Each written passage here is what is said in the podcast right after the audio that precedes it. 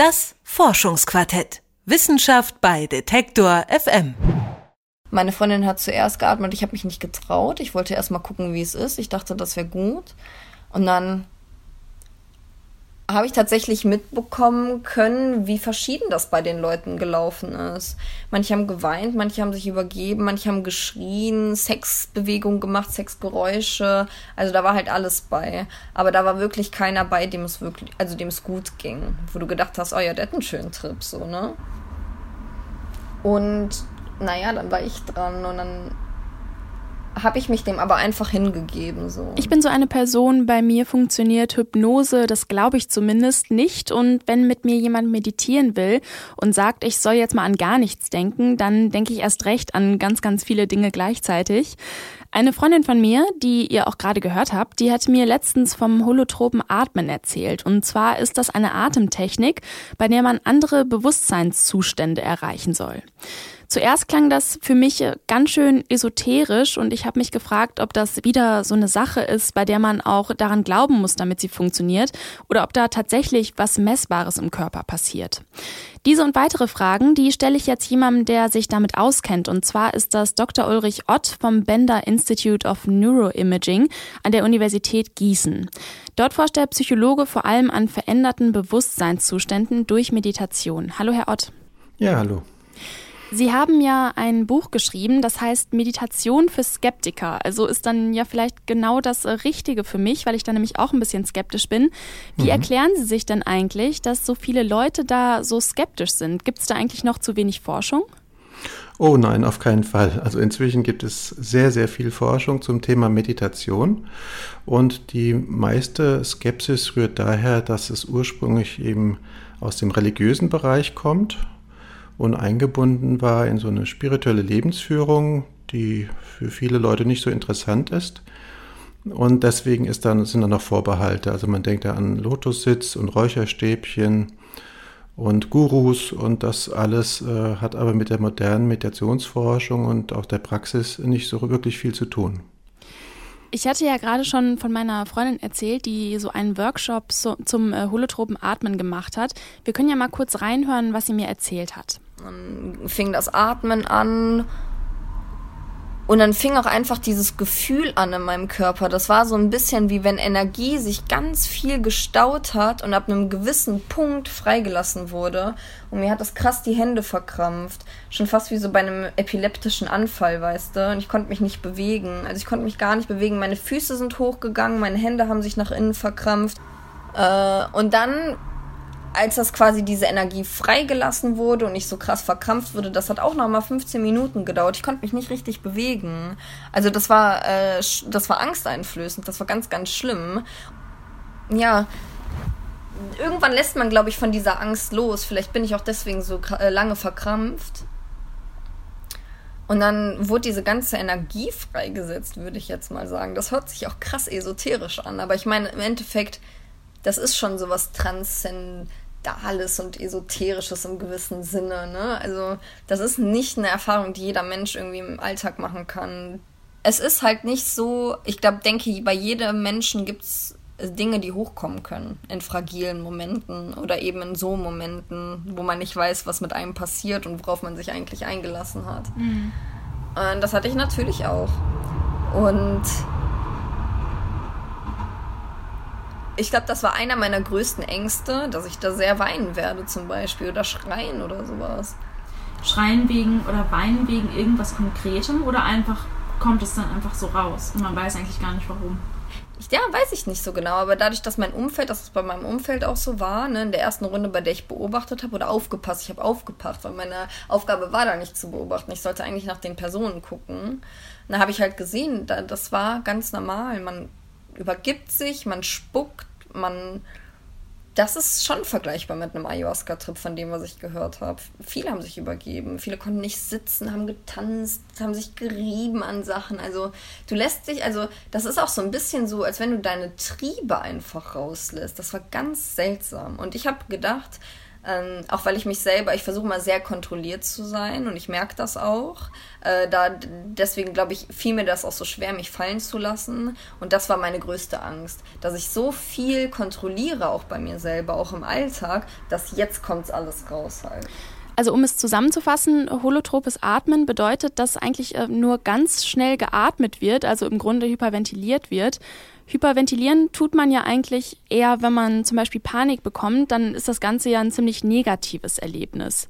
Wie kann es denn eigentlich sein, dass äh, beim gleichen körperlichen Prozess, also bei so einem schnellen Atmen, doch dann so unterschiedliche Ergebnisse rauskommen können? Ja, also wenn Sie das absichtlich machen und nicht nur schneller, sondern auch tiefer atmen, also beides, dann atmen Sie sehr viel äh, Kohlendioxid aus also der, der Partialdruck des Kohlendioxids im äh, Blut nimmt sehr stark ab. Und das hat diverse Veränderungen zur Folge, unter anderem auch auf die Hirnaktivität. Ja, Sie merken das nicht nur körperlich an diesen titanischen Krämpfen in den Händen, sondern auch die Erregbarkeit vom Nervensystem nimmt stark zu. Deswegen ist es auch nicht ganz ungefährlich, insbesondere für Menschen, die eine Neigung zur Epilepsie haben. Hyperventilieren ist eine Methode, um einen epileptischen Anfall auszulösen. Ja, und es gehen auch die Gefäße zusammen, also Leute mit einer koronaren Herzerkrankung können dadurch auch in eine kritische Situation kommen, wenn sie diese Praxis ausüben. Wir haben das ja selbst auch untersucht, um zu schauen, was da im Gehirn passiert. In der Röhre haben wir fünf Probanden intensiv hyperventilieren lassen für eine halbe Stunde, also das ist schon ganz ordentlich haben alle fünf bis zehn Minuten arterielles Blut entnommen, äh, Blutgase analysiert und geschaut, wie sich da die Parameter im Blut verändern. Und das ist schon wirklich drastisch. Aber das ist ja bei, ähm, diese Parameter ändern sich ja bei einer Panikattacke genauso. Oder ist da, ist ja. da quasi die chemische Zusammensetzung des Blutes nach einer Panikattacke anders als nach dem holotropen Atmen? Nein, das ist nicht anders. Die Frage ist halt, wie sie das erleben. Also wenn das durch die Angst ausgelöst wird, sind sie total negativ eingestimmt und diese körperlichen Empfindungen, die dann durch das Hyperventilieren auftreten, die nähren noch diese negativen Affekte, also die Angst. Ja? Sie haben dann auch noch Angst, vielleicht ohnmächtig zu werden und durch das intensive Hyperventilieren kann es bis dahin auch kommen. Während in dem Kontext vom holotropen Atmen das eine ganz andere Situation ist. Also das Setting ist da in der Regel, dass sie sehr angenehme Musik haben, dass sie jemanden haben bei sich, der sie begleitet, so eine Art Zitter oder Facilitator, der ihnen also ein gutes Gefühl von Sicherheit vermittelt. Und worum es dort eigentlich geht, ist so eine emotionale, kathartische Abreaktion zu erleben, hervorzurufen beim holotropen Atmen. Und das äh, ist auch relativ zuverlässig äh, so der Fall bei den meisten Menschen, nicht bei allen. Manche Leute sind da weiterhin kontrolliert. Die nehmen nur die, diese körperlichen Symptome wahr, ohne dass sie das besonders emotional tangiert. Aber es gibt auch eine ganze Menge von äh, Teilnehmern an solchen Seminaren, die da sehr tiefe Erfahrungen machen, Körpererfahrungen erstmal wo das, äh, wo auch die Kontrolle, die mentale Kontrolle, die wir im Alltag haben, vorübergehend suspendiert wird. Das beschreiben also viele Teilnehmer an solchen Workshops.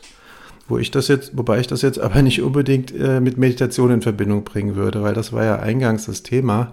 Bei der Meditation, da geht man sehr viel, würde ich sagen, subtiler vor äh, durch Regulation der Aufmerksamkeit. Beim Hyperventilieren ist das doch schon eine ziemlich massive physiologische Beeinflussung, die dann auch zu diesen psychologischen Veränderungen führen kann. Mhm. Ähm, Sie haben ja mit Ihrer Arbeitsgruppe MRT-Scans erstellt von Probandinnen und Probanden, die zuvor hyperventiliert haben. Das haben Sie ja gerade schon gesagt. Mhm. Ähm, Sie haben sich dann damit, angescha damit angeschaut, welche Gehirnregionen aktiv sind. Was waren da die Ergebnisse? Ja, wir wollten vor allem wissen, wie sich das auf die Durchblutung auswirkt. Also die Leute haben bei uns wirklich in der Röhre hyperventiliert für eine halbe Stunde und danach haben sie noch eine halbe Stunde Zeit gehabt, sich quasi wieder zu erholen.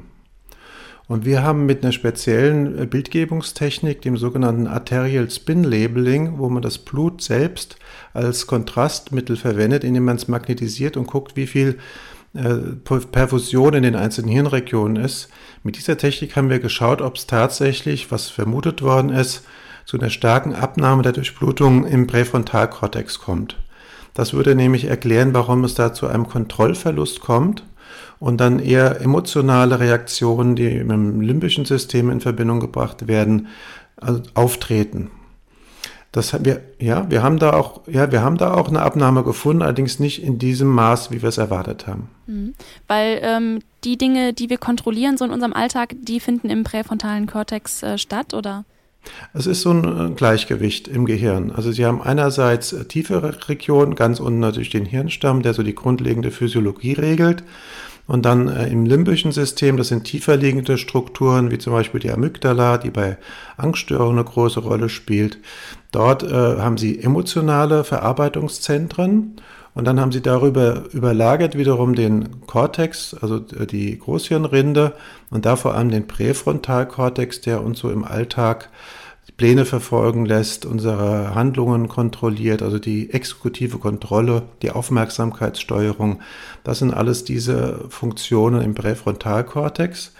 Und wenn Sie jetzt durch dieses intensive Hyperventilieren dort eine Deaktivierung herbeiführen, also einen Kontrollverlust und gleichzeitig aber auch eine Aktivierung stattfindet in diesen tieferen emotionalen Zentren, auch durch die starken körperlichen Empfindungen, dann kommt es eben zu diesen starken, tiefen, berührenden emotionalen Ausbrüchen während dieser Sitzungen. Wie sinnvoll ist das denn Ihrer Meinung nach, sowas auch in Psychotherapien einzubringen? Ist das ähm, eine Entscheidung, die man so von Fall zu Fall treffen muss oder würden Sie sagen, da kann eigentlich jeder von profitieren? Also wie ich eingangs schon sagte, muss man erstmal aufpassen, dass man Leute äh, ausschließt, die eine Epilepsieneigung haben oder eine Gefäßverengung, koronare Herzerkrankungen. Und dann ist es eben eine Methode, die sehr stark äh, darauf äh, angelegt ist, quasi etwas, so ein Durchbruchserlebnis, so eine Katharsis hervorzurufen, wie ja oft auch in der Körperpsychotherapie. Und in der Regelversorgung wird das normalerweise auf keinen Fall angewandt. Das sind eher so Selbsterfahrungsgruppen, wo das viel praktiziert wird. Und das sind zum Teil auch so, so Wellen, wo diese Verfahren eingesetzt werden, unter, auch unter anderem Namen, zum Beispiel Rebirthing war so eine Welle in meiner äh, Abiturszeit, Anfang der 80er Jahre. Da haben das viele Schüler zu Hause praktiziert, um zu sehen, was passiert. Aber jetzt in der Regelversorgung von Psychotherapie, äh, glaube ich, da geht es eher darum, äh, mehr zu verstehen, mehr zu regulieren, anstatt diese Kontrolle komplett aufzugeben. Ja. Das kann schon eine interessante Erfahrung sein, auch eine bereichernde Erfahrung, aber das jetzt als quasi Standardbehandlungsmethode in die Psychotherapie einzubeziehen, da wäre ich sehr vorsichtig. Okay. Ähm, Sie haben gesagt, man muss Patienten ausschließen, ausschließen die äh, Herzerkrankungen haben, bestimmte Herzerkrankungen oder äh, Epilepsie. Mhm. Ist äh, bewusstes Hyperventilieren darüber hinaus nicht aber auch gefährlich? Kann man dann nicht irgendwie äh, zusammenklappen oder was sind da so die Gefahren, die da auch ähm, noch für einen gesunden Menschen dabei sind? Ja, also im, im, das Setting ist ganz wichtig. Das sollte ein sehr sicheres äh, Umfeld sein. Wie ich sagte, bei dem holotropen Atmen, da ist immer jemand dabei. Der, man macht es im Liegen, also da kann man auch nicht zusammenklappen und umfallen. Und es ist schon wichtig, äh, dass man das Umfeld so gestaltet, dass man absolut sicher ist dabei, dass auch wenn Bewusstlosigkeit auftreten würde, auf alle Fälle jemand da ist, der sich um einen kümmert. Es ist auch so, dass Sie, wenn Sie alleine wären und das Hyperventilieren probieren, schon nach einigen Minuten wieder aufhören. Wenn Sie selbst mal ausprobieren, wenn Sie merken, Sie haben absolut keine Lust mehr, weiter schnell und tief zu atmen, weil Sie jeden Atemantrieb verlieren. Ja, also der Atemantrieb wird ja über das Kohlendioxid, äh, den Druck vom Kohlendioxid im Blut geregelt. Und wenn Sie dann eine Weile hyperventiliert haben, dann geht das runter von 40 mm Quecksilbersäule auf 20 bis runter zum Teil auf 10. Und da haben sie absolut keine Lust mehr weiterzuatmen. Und wenn sie dann nicht jemanden dabei hätten, der sie weiter dazu ermuntert, das war ja auch bei unserem Scanner so und sagt, weiteratmen, noch ein bisschen, dann würden sie aufhören. Das heißt, da hat der Körper eigentlich selbst einen Schutzmechanismus eingebaut. Den kann man kurzfristig äh, überschreiten. Und das, äh, die Parameter, die wir dann haben, auch vom Blut, die sind schon sehr ungewöhnlich. Ja, also zum Beispiel durch das Abatmen vom Kohlendioxid wird das Blut basisch. Der pH-Wert, der normalerweise bei 7,4 ist, der geht dann bis hoch auf 7,6, was für das Blut total ungewöhnlich ist. Aber es hat keine bleibenden Schäden. Ja, also das äh, war auch eine Sorge der Medizinischen Hochschule Hannover. Am Anfang haben die diese Experimente auch gemacht, dort in der Anästhesie. Und da hatten die jungen Ärzte große Bedenken, haben gesagt, sie müssen abbrechen. Aber man hat dann festgestellt, dass es doch alles reversibel ist und die Leute keine bleibenden Schäden oder sowas davon behalten. Ja, also da ist unser Kreislauforganismus relativ tolerant. Also aber auf jeden Fall was, äh, was man nur unter Anleitung machen sollte und jetzt ja. äh, nicht zu Hause ausprobieren sollte. Genau, unter kompetenter Anleitung und äh, also das Konzept von dem Stanislav Grof, von dem stammt ja das Holotropenatmen, holotrope Atmen, das sieht auch vor, dass immer jemand dabei ist, jemand, der sich auskennt, dass eine angenehme Musik läuft und dass auch hinterher das ganze Material, was da zutage gefördert wird, in, durch Bilder malen, Mandala malen auch wieder verarbeitet wird. Also das ist so ein Gesamtpaket, was dafür sorgt, äh, dass da keiner psychisch in Mitleidenschaft äh, äh, gerät. Und das einfach mal so eben ausprobieren und so lange hyperventilieren, das würde ich niemandem empfehlen. Eine Erweiterung des Bewusstseins nur durch Atmen verspricht die Technik des sogenannten holotropen Atmens. Was dabei im Körper passiert und welche Rolle das Setting spielt, darüber habe ich mit dem Psychologen Ulrich Ott vom Bender Institute of Neuroimaging gesprochen. Vielen Dank, Herr Ott. Ja, gerne. Das Forschungsquartett. Wissenschaft bei Detektor FM.